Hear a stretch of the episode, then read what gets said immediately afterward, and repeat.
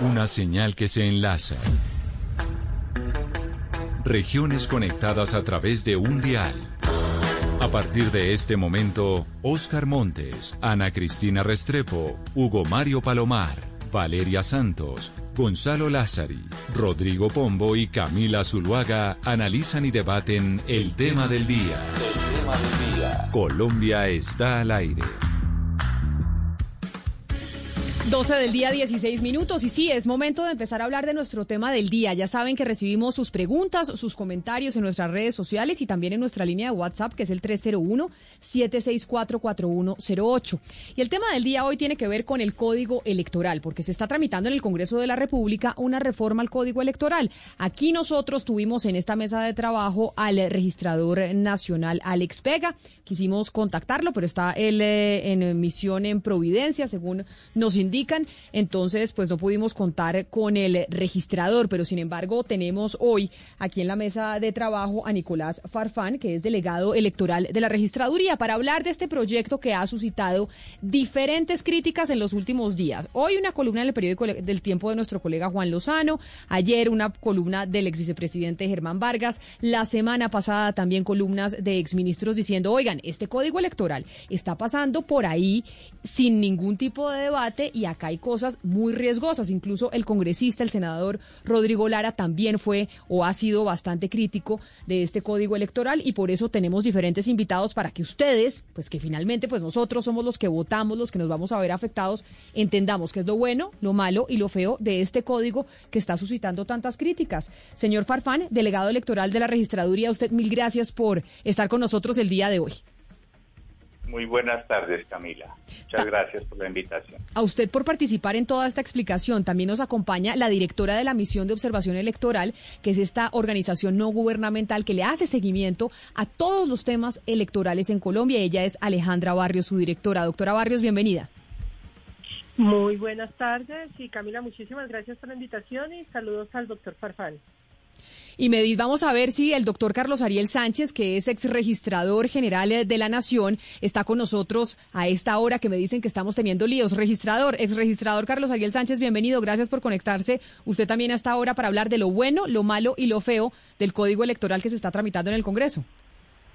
Bueno, Camila, muy buenas tardes. Muy buenas tardes a Alejandra, Nicolás Farbán, a todas las demás personas muy ilustres que nos acompañan en la tarde de hoy. Vamos a ver si logramos hacer esto lo más pedagógico posible para que podamos entender cuáles son los riesgos que estamos corriendo si se tramita este código electoral, cómo está pasando en el Congreso de la República, que al parecer, y según información que yo tengo de fuentes dentro de la registraduría, pues ya está negociado con todos los partidos políticos, ya está negociado con los congresistas y eso básicamente va a salir aprobado sí o sí. Y entonces, doctora Barrios, usted que, digamos, es como de la sociedad civil, de las, de las organizaciones que le hacen seguimiento al tema electoral, ¿qué es lo peligroso de este código? Pues mira, Camila, nosotros hemos señalado desde el inicio de la, del debate del código que es fundamental que en Colombia podemos, podamos tener un compendio de la legislación electoral que hoy se cuenta fragmentada en más de 20 leyes. Son 270 artículos, así que en este código vamos a encontrar de todo como en botica. Nosotros hemos llamado la atención de manera particular, de manera específica, sobre dos temas. El primero de ellos, lo que es la derogatoria de tres artículos de la Ley de Garantías, estos tres artículos tienen como objetivo cuidar los recursos, eh, los bienes eh, del Estado para que no sean utilizados en las campañas políticas. Entonces establece restricciones a la contratación directa, establece restricciones frente a los convenios interadministrativos y sobre todo al uso de las sedes de los carros eh, de las administraciones públicas para favorecer candidaturas. Hay un segundo grupo de preocupaciones, que es una segunda preocupación, que eh, nosotros la leemos en que es necesario profundizar el debate porque lo que estamos viendo es que se le está entregando a la registraduría unos superpoderes. Y esos superpoderes lo que pueden generar es un desbalance en el mecanismo de control y de confianza de esta entidad. Ejemplo de los superpoderes, la posibilidad de contratar eh, sin requisito de concurso de manera directa a más de, estamos hablando por ahí de unos 1.700, 2.000 funcionarios públicos, además que es la capacidad técnica fuerte de la registraduría, en lugar de profesionalizarla, estaría pasando esto. Temas de presupuesto. Permítame. Eh, doctora Barrios, para irnos concentrando sobre todos esos puntos. Yo sé que usted tiene más observaciones, pero para darle también la palabra al ex registrador nacional Carlos Ariel Sánchez sobre uno de, sobre uno de los puntos que usted menciona, y es estos superpoderes que se le están entregando a la registraduría. Un poco aquí estamos viendo lo que está pasando con la registraduría, lo mismo que pasó con la Contraloría, que también le dieron superpoderes y superpresupuesto al eh, Contralor eh, Felipe Córdoba en este Congreso y pareciese que estuviéramos viendo exactamente lo mismo con la registraduría. Doctor eh, Sánchez, usted que estuvo ahí al frente durante dos periodos, porque usted estuvo durante dos periodos como registrador nacional, ¿cree que, como dice la doctora Barrios, sí es riesgoso darle tanto poder a la registraduría? Yo lo que, lo que pienso es que muchos de esos poderes sí están en el actual código electoral. Por ejemplo, la posibilidad de crear, suprimir y fusionar cargos, eso está en el actual código electoral. Lo que tiene que ver con un fondo rotatorio, eso está en el actual código eh, electoral. De manera que hay una serie de temas que hacen, como diría uno, hay, hay, hay como muchos, como muchos bosques, muchos árboles que no dejan ver el bosque. Porque en realidad, si uno mira el conjunto, el conjunto lo que busca es repetir la experiencia del decreto 2241 del 86 que traía tres, lo que hoy serían tres clases de normas. Leyes estatutarias, que la recopila todas estas leyes eh, estatutarias que era necesario hacerle. En segundo lugar, una serie de normas que no son estatutarias, que son estas normas que tienen que ver sobre personal, que en todo caso muchas de esas normas pues y un registrador podría trabajar con esas normas que tienen más de, Pero, doctor Sánchez, 30 años. Es que eso que usted nos está diciendo lo entienden los abogados de la mesa. Y de pronto aquellos que no, pues nos queda un poquito más difícil. ¿Qué es, si no es eso que dice la doctora Barrios, que usted dice eso ya está en el código vigente, qué es lo que a usted le preocupa de este proyecto que se está tramitando en el Congreso de la República? Usted que además tiene la experiencia de haber estado en la entidad. ¿Qué es lo que usted dice? Oiga, acá hay algo que puede terminar saliendo mal y nos puede terminar perjudicando realmente. Digamos, a mí me preocupa ya otra parte que es todo el tema de lo de la carrera administrativa. Eso sí es, digamos, eh, eh, preocupante. ¿Por qué? Porque la actual registraduría tiene un código, perdón, tiene una ley de carrera administrativa. Esa ley de carrera administrativa se pudo implementar muy parcialmente por cuanto los concursos requieren recursos y durante lo menos los cinco años que con ese código se hicieron muy pocos concursos porque solamente se podían hacer con los recursos que había habitualmente, pero no para una gran carrera administrativa. Eso sí hace falta, ¿por qué? Porque es que en la registraduría lo que es la identificación y lo electoral son temas técnicos. Y como temas técnicos es bueno que sea un personal que se formó en la misma registraduría, que ha desarrollado sus capacidades en la registraduría, que tenga una estabilidad. Esa sí ya es una una opinión mía y me parece que eso es una cosa importante. Lo otro, lo de crear, suprimir y fusionar cargos, eso siempre ha estado. Pero entonces ahora Hablemos con el doctor Farfán para que responda, que es delegado electoral de la registraduría y además uno de los encargados de redactar este nuevo código electoral que se está tramitando en el Congreso. Y quizá una de las primeras críticas, doctor Farfán, es la que hizo la doctora Barrios y es que aquí le están colgando ese código electoral todo como en botica. Eso parece un árbol de Navidad. Ahí están aprovechando todos para colgar lo que quieren y por eso es que en el Congreso de la República esto ha pasado sin mayor debate y básicamente todos los partidos políticos están apoyando el código. Esto, ¿qué cambios ha tenido del texto que ustedes presentaron a lo que está hoy en el Congreso, señor Farfán? Bueno, con un cordial saludo para la doctora Alejandra, el doctor Carlos Arias Sánchez, la mesa de trabajo y la audiencia.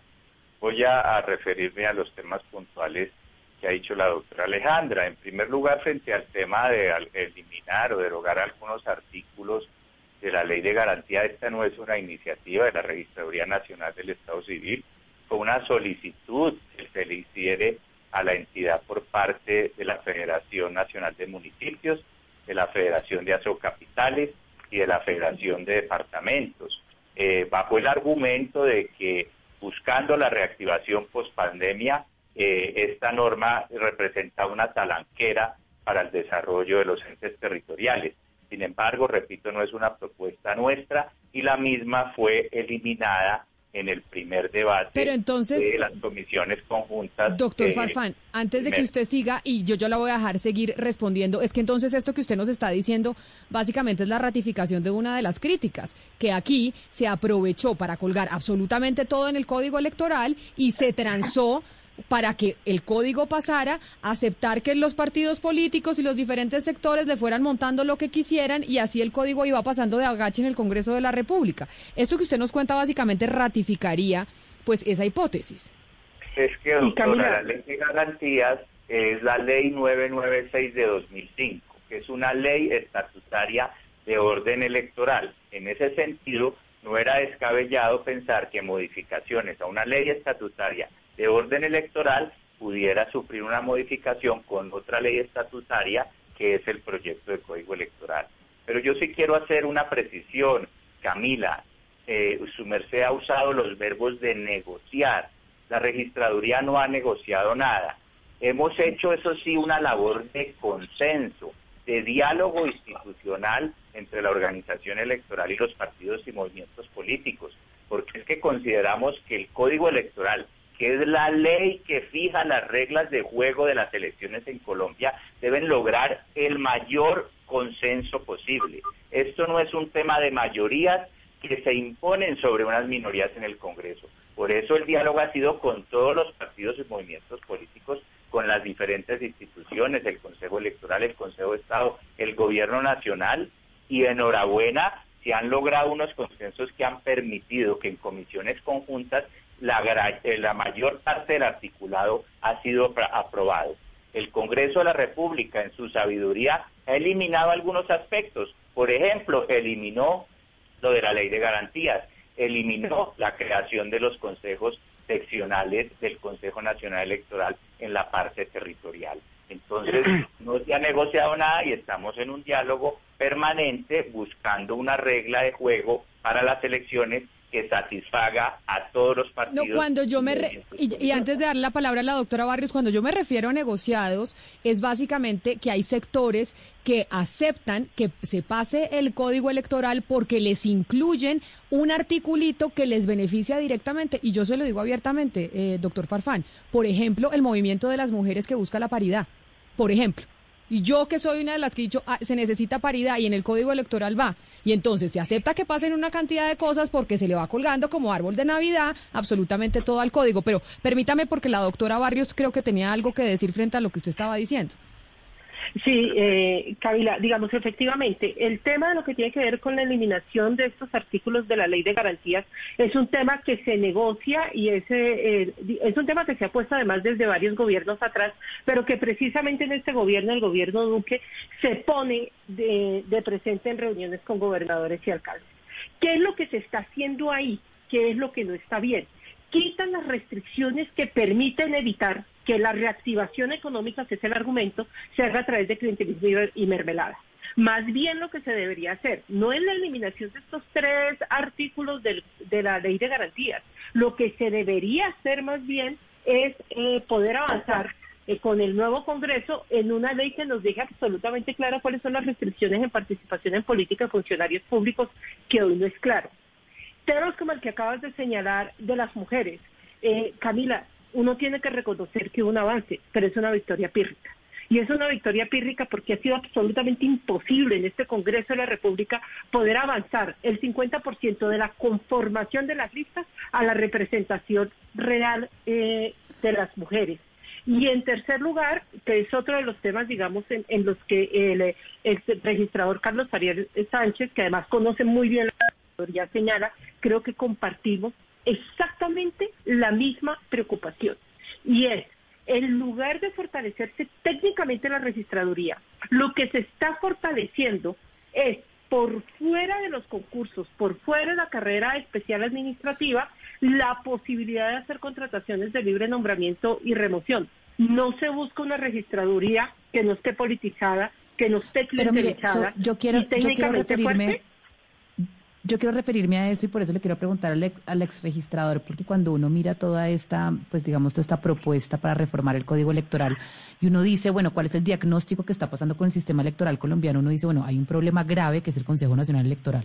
Y lo ve uno, digamos, porque está politizado, ve uno como Aida Merlano o de Brecht, como han comprado votos y no pasa absolutamente nada. Y uno diría, bueno, lo primero que van a hacer es cambiar esto. Y lo que estamos viendo acá es que al revés se fortalece el Consejo Nacional Electoral, se crea un fondo rotatorio para el CNE cuando ya existe uno la registraduría, más burocracia, más plata, más gastos fiscales sin control. Y uno dice, en verdad, los problemas reales que tiene el sistema electoral en Colombia no se están solucionando con esta reforma. ¿A usted no le parece que es que esto es desviarnos de donde deberíamos estar trabajando y darle más poder al Consejo Nacional Electoral, que es un organismo político? Pues, mire, la verdad que este tema es de orden constitucional. Aquí con la doctora María Alejandra en el año 2017 eh, durante todo el proceso de implementación de los acuerdos de paz, una de las propuestas que había era precisamente reestructurar la organización electoral vía acto legislativo, vía fast track. La verdad que hubo una serie de diferencias entre lo que es el Consejo Electoral, lo que es el Consejo de Estado, incluso con funciones unas constitucionales, porque el Consejo de Estado es también juez constitucional de las actuaciones administrativas, el Consejo Electoral, que es una organización administrativa, y ahí hay una serie de, digamos, de desajustes entre las funciones que tiene el Consejo de Estado, las funciones que tiene el Consejo Electoral. Usted puede tener, tiene razón, ese es un tema que hay que abordar, pero no se podía abordar en el código porque es un tema de naturaleza constitucional. Doctor Farfán. Sí, sí. Doctor Farfán, adelante, antes de la pregunta de mi compañero Rodrigo Pombo, adelante, porque finalmente usted es el que está defendiendo el código electoral. Claro, Aquí están todos contra el doctor Farfán, que fue el que pusieron de la registraduría y lo pusieron a recibir todos los disparos. Tranquilos que el proyecto es defendible 100% porque es muy bueno. Se ha dicho de que la registraduría va a tener la libre eh, nombramiento de los cargos y si ustedes revisan el proyecto, jamás habla de libre nombramiento. El proyecto dice libre remoción. ¿Y de dónde viene esa palabra? Del artículo 266 de la Constitución Política. La Constitución dice que los cargos de la registraduría se proveerán a través de concurso de mérito y serán de carrera administrativa especial, salvo los de responsabilidad administrativa o electoral de conformidad con la ley. Lo que está haciendo el proyecto de ley es precisamente reglamentar lo que el artículo 266 de la Constitución Política establece. Nosotros no estamos desconociendo que los concursos se deben realizar, pero aquellos cargos exclusivos que ostentan responsabilidad administrativa electoral serán de libre remoción conforme a la Constitución Política. Asimismo, quiero señalar que frente a los frente son los de los que tienen responsabilidad administrativa y electoral, que son aquellos que ejercen funciones electorales asociados con la organización y dirección de las elecciones y que administran bases de datos de carácter sensible o reservado como las, lo son los de registro civil e identificación.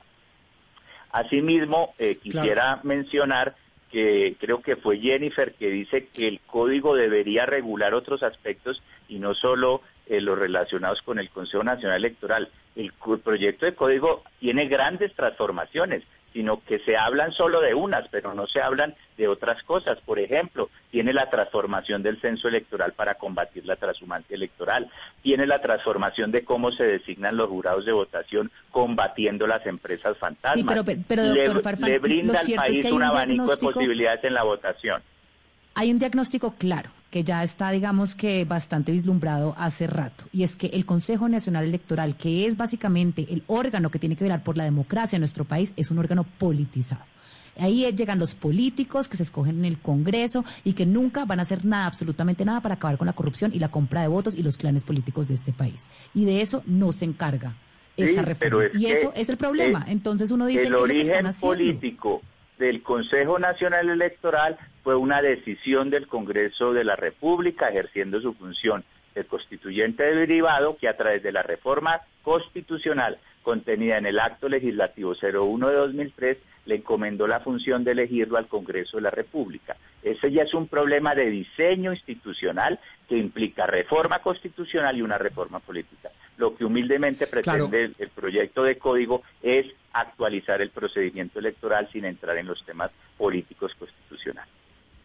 Pero es que además, doctor Farfán, y qué pena sigo con usted porque es el conocedor y el que está defendiendo la institucionalidad en este momento, eh, el, tema no solo va sobre los nombramientos, la carrera administrativa, etcétera, ley de garantías que ya hemos tratado de analizar en este programa, sino sobre un tipo de, permítame la expresión un tanto coloquial y vulgar, que se llama eh, los, los, los, famosos miquitos, ¿no?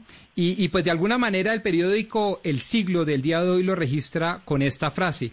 En cambio, dice el siglo, sí es cierto que desaparecen las inhabilidades disciplinarias para ser elegido, con lo cual todos aquellos inhabilitados en cualquier tiempo por la Procuraduría podrán aspirar a cualquier cargo. ¿Es eso cierto? ¿Es una carta de salvación a los bandidillos que andan por ahí rondando y que fueron inhabilitados por la Procuraduría, seguramente amparados en las decisiones de la Corte Interamericana de Derechos Humanos, según la cual, pues evidentemente, el procurador no puede inhabilitar a cargos de elección popular, etcétera, etcétera? Eh, no, buenas tardes, doctor Rodrigo. No, no es cierto.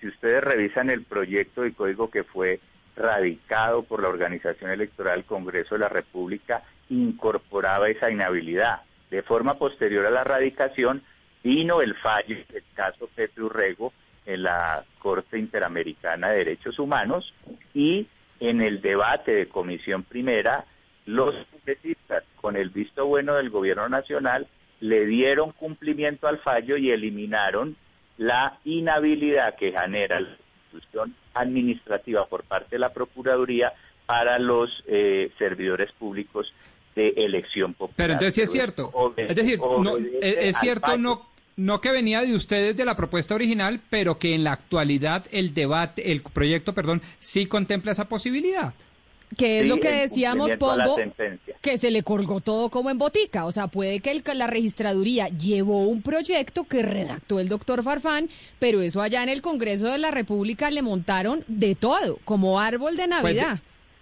Pues de, entrada calificaron a más de 2.300 inhabilitados por la Procuraduría por faltas disciplinarias, es decir, para ponerlo en castellano sin mayores eufemismos, Camila, por corrupción.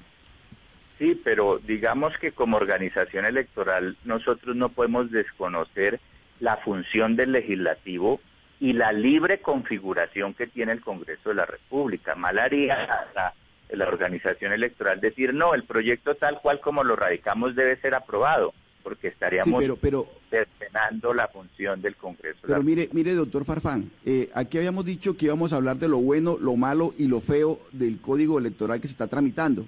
Hasta ahora lo que hemos visto es lo malo y lo feo. Lo bueno, poco, poco, poco. Pero me gustaría que la doctora Alejandra Barrios nos contara si lo único bueno que le puede pasar a este código electoral es que se hunda, como lo dijo abiertamente el vicepresidente Germán Vargas en su columna del periódico El Tiempo y como lo ratificó Juan Lozano también hoy. De tal manera que como están las cosas con todo este arbolito de Navidad que le están colgando todo tipo de, de cosas, ¿no sería, doctora Barrios, lo mejor que le puede pasar al código es hundirlo? No, no, en ese creo que no. Miren, nosotros estamos en la recta final de discusión y viene la discusión más importante eh, que se va a dar en las plenarias, ya plenarias de Senado y de Cámara, porque este eh, proyecto entró con mensaje de urgencia. ¿Qué va a pasar ahí y qué esperamos que nosotros pase? Que esos temas sobre los que se ha generado fuertes controversias y donde es necesario hacer ajustes, porque realmente creo que estamos hablando de no más de 10 artículos de 270, puedan ser ajustados a partir Doctora Barrios, perdóneme, le interrumpo un segundo. Mire, eh, usted conoce el Congreso mejor que yo y sabe que ese Congreso no va a ceder en lo que, en lo que ya le colgó al arbolito. De tal manera que, al contrario, le van a seguir colgando más arandelas. Entonces yo sí creo Que, no es insensata la propuesta de quienes consideran o consideramos, porque yo me sumo, dado los defectos que tiene este código electoral, que lo mejor que le puede pasar a este código electoral es que se hunda. Pues mira, no creo que sea tan así porque el, procurador ya envió una carta es una carta de 17 páginas, pero lo que le está poniendo en cintura son 10 temas. Esos 10 temas claramente están muy bien identificados. Quizás haría falta un par de temas dentro de los que señala el procurador y si sobre esos temas se trabaja, se logra hacer un muy buen ajuste. Porque de qué estamos hablando? Estamos hablando de la carrera administrativa de la registraduría. Eso se puede ajustar. Estamos hablando de la gran cantidad de cargos técnicos de libre nombramiento y, remoción. En eso discrepamos eh, con el señor registrador delegado pero pues nosotros leemos que haya además libre nombramiento, no solamente libre remoción, y está claro en, uno de los artículos, quitarlo de ley de garantías, que eso hace que casi se hunda. El eh, Código Electoral generó la peor crisis de negociación en el Congreso, hacer ajustes frente a los temas de participación de las mujeres, quitarle al presidente de la República la posibilidad de eh, hacer toda la reestructuración del Consejo Nacional Electoral y de la registraduría seis meses después de expedir el código, es decir, en pleno proceso electoral, quitarle esa facultad, igual que eliminar la obligación, que además es un poco estrambótica, de que el Congreso de la República tiene que aprobar tal cual el presupuesto que negocia el Ejecutivo y la Registraduría, porque ahí le están quitando una función al Congreso que obviamente se va a caer en la, en la Corte Constitucional. Haciendo esos ajustes, creo que podemos caminar hacia un código electoral eh, que nos permite recoger este desorden normativo que tenemos en materia electoral. Permítame ahora preguntarle a Carlos Ariel Sánchez, ex registrador general de la Nación, doctor Sánchez. Otro de los puntos polémicos de este código electoral es lo que va a pasar con el Consejo de Estado. Dice el señor Farfán, representante de la registraduría, que también incluso se sentaron y negociaron, pues socializaron el proyecto con el Consejo de Estado. Y básicamente aquí al Consejo de Estado le van a quitar la posibilidad de decidir si se pierden investiduras o no. Al final entonces terminará el Consejo Nacional Electoral decidiendo qué pasa con las curules cuando ya sabemos, como nos lo ha dicho incluso explicado el señor Farfán, pues el Consejo Nacional Electoral es un órgano completamente politizado en donde los partidos políticos mayoritarios son los que tienen más sillas porque el Consejo de Estado no dijo absolutamente nada, que eso sí causa sorpresa. Bueno, yo realmente, hasta donde sé, la pérdida de investidura y por mandato de la constituyente se asignó al Consejo de Estado. Es más, ha habido algunas reformas para que haya la doble conformidad, pero hasta ahí sé que eso requiere también reforma constitucional. Yo tengo una pregunta para el señor Farfán y es ni siquiera mía, es de unos oyentes, señor Farfán, que es otro punto importante y tiene que ver con el voto por correo. Al principio se había hablado del voto electrónico, el voto electrónico ya no va, pero el voto por correo utilizando 472 sí se va a utilizar y veíamos lo que pasaba y todo lo que sucedió en Estados Unidos con, eh, con la elección de Joe Biden, las quejas de Donald Trump, etcétera, etcétera. Si aquí nada más movilizando unos votos en unas tulas que hoy en día que hoy en día se hace con nuestro actual código electoral no termina siendo muy peligroso con un sistema de correos que no es el mejor eh, tener voto eh, a distancia, voto por correo utilizando 472, es lo que me pregunta un oyente, doctor Farfán. Estimada Camila, el proyecto nunca ha previsto el código postal por correo. Lo que prevé el código y cuando se radicó es mantener el actual voto manual o físico, el voto electrónico mixto que emite comprobante físico del voto, el voto electrónico remoto para los colombianos residentes en el exterior y el voto anticipado en los puestos de votación que defina la registraduría como un mecanismo eh, que permita al país y a la sociedad afrontar una problemática como por ejemplo la pandemia, circunstancias impredecibles y que a través del voto anticipado se eviten las aglomeraciones en los puestos de votación. Pero si no se hace por 472, entonces ¿cómo? Entonces ¿cómo se va a hacer el voto anticipado? ¿Es presencial o cómo va a funcionar? ¿No va a haber voto por correo? Nunca se nunca se previó sería presencial, sería presencial y no se ha previsto eh, por correo.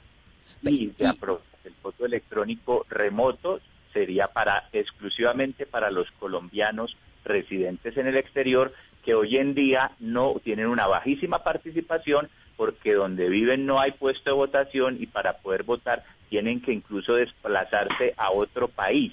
Esa es la pretensión, intentar integrar a la democracia a este bloque de, ciudadanos que viven en el exterior. Pero, doctor Farfán, entonces, ¿el voto anticipado cómo funcionaría dentro de Colombia? ¿Cómo está contemplado en el Código Electoral, en este que se está tramitando en el Congreso, ese voto anticipado si no es usando el correo?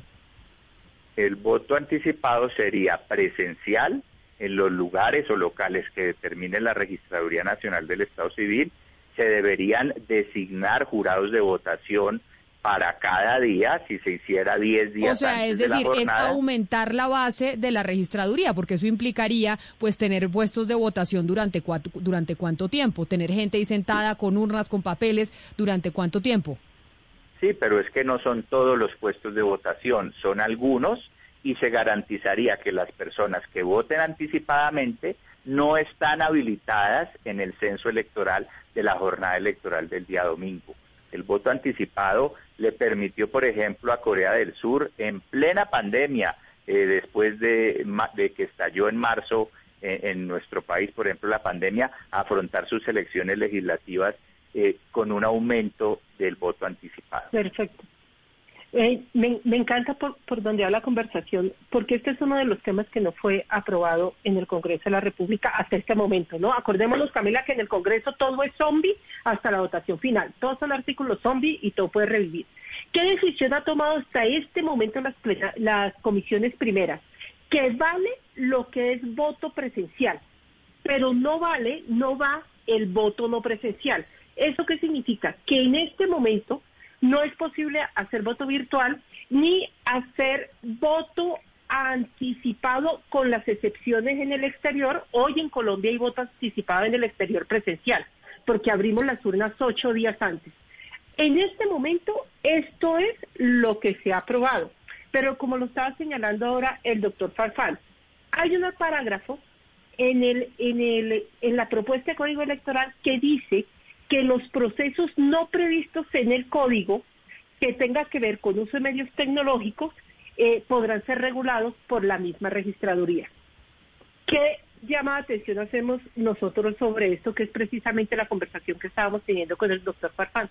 Eso no debería poder ser eh, regulado eh, por la registraduría de manera autónoma el tipo de reglamentación, si nosotros fuéramos a hacer voto anticipado en Colombia, por ejemplo, de decidir cuáles son los puestos de votación, de decidir en qué municipios, decidir qué es lo que va a pasar con los jurados de votación, si pueden haber testigos electorales o no, si van a haber observadores electorales, cuándo se cuentan los votos, cómo se cuentan, quién los resguarda, eso no debería ser de autonomía de la registraduría.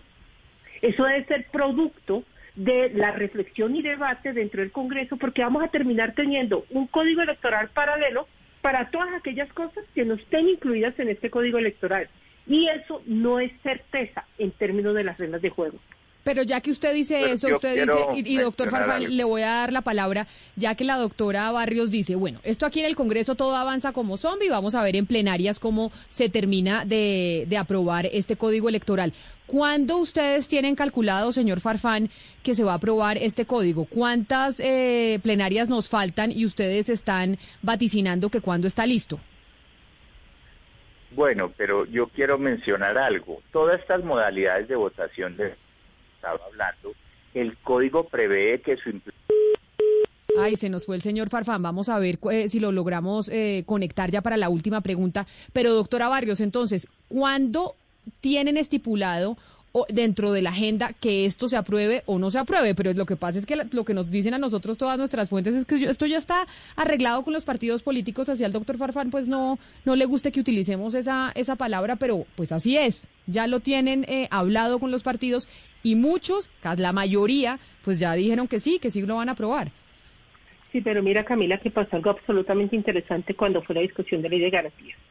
Y es que los votos del Congreso se enfrentaron a la realidad. Es absolutamente imposible sacar un código electoral si no están de acuerdo también la oposición y no está de acuerdo las organizaciones independientes, porque puede ser legal, pero no sería legítimo. ¿Para cuándo estaba previsto en el código inicial? Estaba pensado hacer no solamente unos eh, hacer unos pilotos con elecciones atípicas y a consejos de la juventud del próximo año, sino que la registraduría iba a seleccionar dónde se iba a utilizar el voto electrónico para las elecciones a Congreso y Presidencia. Estamos hablando igual con políticos y estamos hablando de su código laboral. Para nosotros es el código electoral, para ellos su código laboral. El Congreso dijo con el delito no. Lo que hoy va aprobado es que para elecciones presidenciales y elecciones a Congreso no se puede utilizar votación electrónica. Segundo tema, la pregunta es, ¿cuándo entraría entonces en vigencia este código electoral? La respuesta es, ojo con lo siguiente, el periodo preelectoral, el calendario preelectoral, inicia en marzo del próximo año. Uno inicia periodo preelectoral o uno inicia elecciones con reglas conocidas, completamente difundidas y aceptadas por todas las partes. Para marzo vamos a tener ya la revisión de la Corte Constitucional. La MOE piensa que no. El estatuto de la oposición se demoró seis, siete meses. Esto entraría el próximo año a Corte Constitucional, para marzo no va a estar, entonces posiblemente, y aquí hay que voltear a mirar la propuesta de Procuraduría que nos parece razonable, elecciones 2023 que pueden ser locales, o si desean todo el inicio del código electoral, cuando ya esté todo estructurado, elecciones 2026. Eh, en la opinión de la MOE, creemos que va a entrar en las elecciones del 2023. Doctor Alejandro, una cosa bastante rápida para una pregunta rápida. Usted dijo, son 20 leyes que eh, pues demandan una codificación, pero eh, ¿es mejor tener este código así como va o es mejor no tenerlo? Mira, lo que es mejor es tener un código en el que podamos solucionar estos temas que son de discrepancia y que además se han discutido en el Congreso. Digamos, estos temas no los está poniendo nuevamente el registrador, el procurador o el doctor Vargas Lleras. Han sido los grandes temas de discrepancia en el Congreso, tanto así que hay algunos de esos temas que no han podido quedar en lo que salieron de las comisiones eh, primeras porque no hubo acuerdo y no quieren hundir el código. Eh, a nosotros de verdad lo que más nos preocupa es el superpoder a la registraduría. Creemos que si eso se logra moderar, eh, vamos a tener un buen código electoral que se necesita y eh, hay un tema que creo que ya no se va a lograr y es que realmente este sea el compendio de toda la legislación electoral. Aquí se quedaron por fuera todo lo que tiene que ver con los estatutos de los partidos, leyes estatutarias de los partidos, se por fuera todos los mecanismos de participación. No hay nada de plebiscito, referendo, eh, revocatorias de mandato. Entonces, hay temas que no fueron incluidos en el estatuto de la oposición que deberían estar. Pero permítame eh, hacerle esa misma pregunta también para ir cerrando al doctor Carlos Ariel Sánchez. Doctor Sánchez, esa misma pregunta que le hizo Pombo a la doctora Barrios. ¿Es mejor pasar como está, con las críticas y todo, ese código electoral o es mejor que se hunda? No, yo creo que sí hace falta un nuevo código electoral que recopile las normas estatutarias, que haga que sea mucho más sistemático porque de otra manera los vacíos que hay de interpretación, y precisamente sea por el Consejo de Estado, sea por la Corte Constitucional, los mismos fallos de leyes estatutarias son bastante complejos, fallos que tienen 500, 600 páginas, son un, en sí mismos ya son casi un código electoral, de manera pues que por lo menos debería quedar lo más importante como la sistematización de todas estas normas, lo que tiene que ver con nuevas formas de, votar, obviamente haciéndolo por etapas. Yo sí creo que lo más prudente es empezar en el año 2023 eh, para tranquilidad de, de, todo el mundo, pero sí hay una serie de cuestiones que si no se tecnifican y no se avanza en eso, pues nos vamos a quedar atrás. Y lo segundo, si no se aprovecha las ventajas que tiene la identificación en Colombia para permitir precisamente todas esas formas de votación, tampoco estamos utilizando algo que funciona bien como es la identificación. Señor Farfán, yo eh, digamos que le quiero preguntar como última pregunta el tema del impacto del costo fiscal de este proyecto, porque al final sí tiene unos incrementos importantes en nóminas, salarios, el tema del voto anticipado, todo eso cuesta plata y en este momento pues el país va a entrar en una recesión, estamos en una recesión, el próximo año vamos a tener que hacer una reforma tributaria y en el Congreso se está aprobando esto y nadie sabe cuánto le va a costar al país. ¿Ustedes tienen una idea de cuánto cuesta esto? Sí, aquí como mencionado lo importante es que el código incorpore el principio de progresividad, es decir, su implementación será gradual, gradual y en cuanto a todas las modalidades de votación exigirá necesariamente el llevado a cabo de planes pilotos. Esto no va a ser de un solo eh, paquete que van a venir las modalidades. Y como es gradual, pues su financiación también es gradual.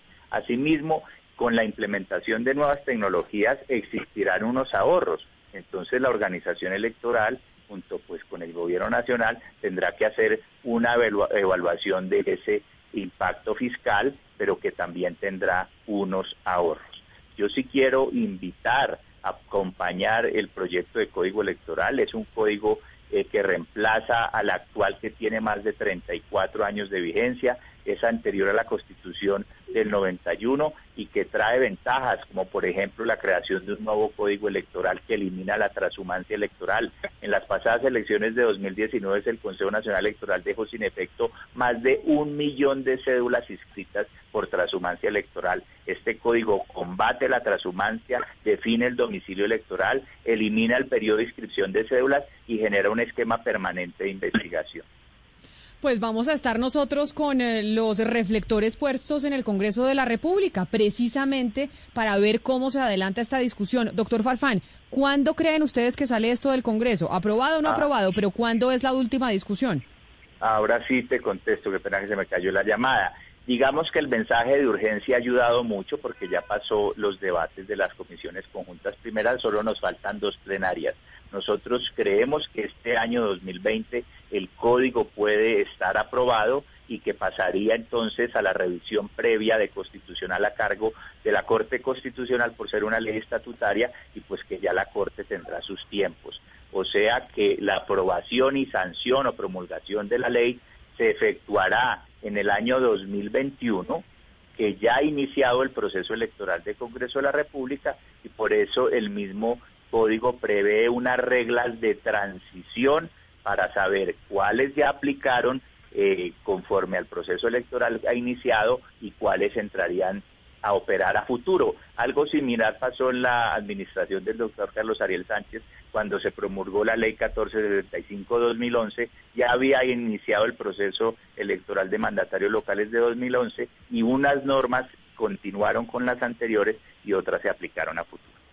Pues es ahí está, lo bueno, lo malo, lo feo, las críticas, el debate sobre el código electoral, que si bien es cierto se ha venido adelantando en el Congreso de la República sin mayor discusión pública, pues es importante que ahora, como dice el señor Farfán, que faltan dos plenarias y que ya todo indica que se va a aprobar en este 2020 para que la Corte Constitucional haga su revisión el próximo año, en el 2021, pues nosotros como ciudadanos tengamos claro qué es lo que se está tramitando, porque al final eso afecta directamente, para bien o para mal, nuestra democracia, porque es a través eh, del sistema cómo votamos y cómo elegimos a nuestros representantes y dirigentes. A todos nuestros invitados, al exregistrador nacional Carlos Arién Sánchez, a la directora de la MOE Alejandra Barrios y al doctor Nicolás Farfán, delegado electoral de la registraduría, a los tres muchas gracias por estar participando hoy con nosotros aquí en Mañanas Blue cuando Colombia está al aire sobre estas preguntas del código electoral que pues igual quedan, quedan dudas, Pombo, y ya tendremos que estar atentos a la discusión en el Congreso de la República.